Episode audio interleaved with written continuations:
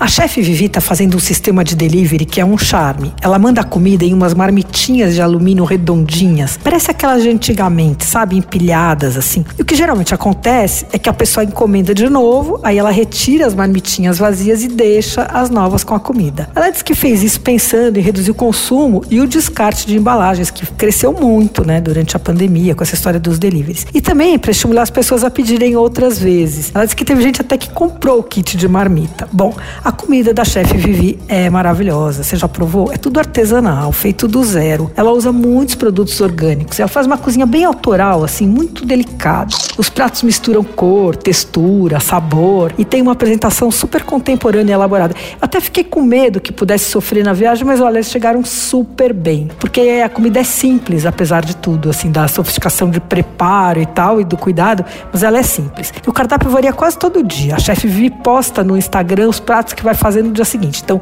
e a entrega deles é própria, né? O que é ótimo, porque chega bem direitinho. Olha, outro dia eu pedi, tinha um peixe que era a prigereba grelhada, tava impecável, uma posta alta, macia, assim, bem branquinha. Veio com brócolis cozidos no vapor, bem firminhos, assim, verdíssimos, e uma farofinha de panko e uma saladinha de folhas.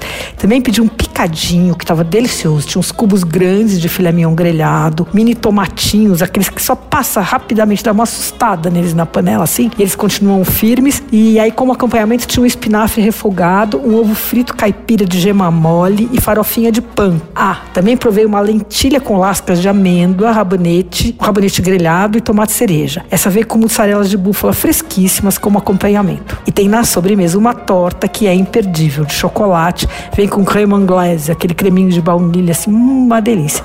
Bom, como os pratos mudam todo dia, não dá muito para falar de preço, mas eles custam em média de 50 a 67, 69 reais, assim, os mais caros.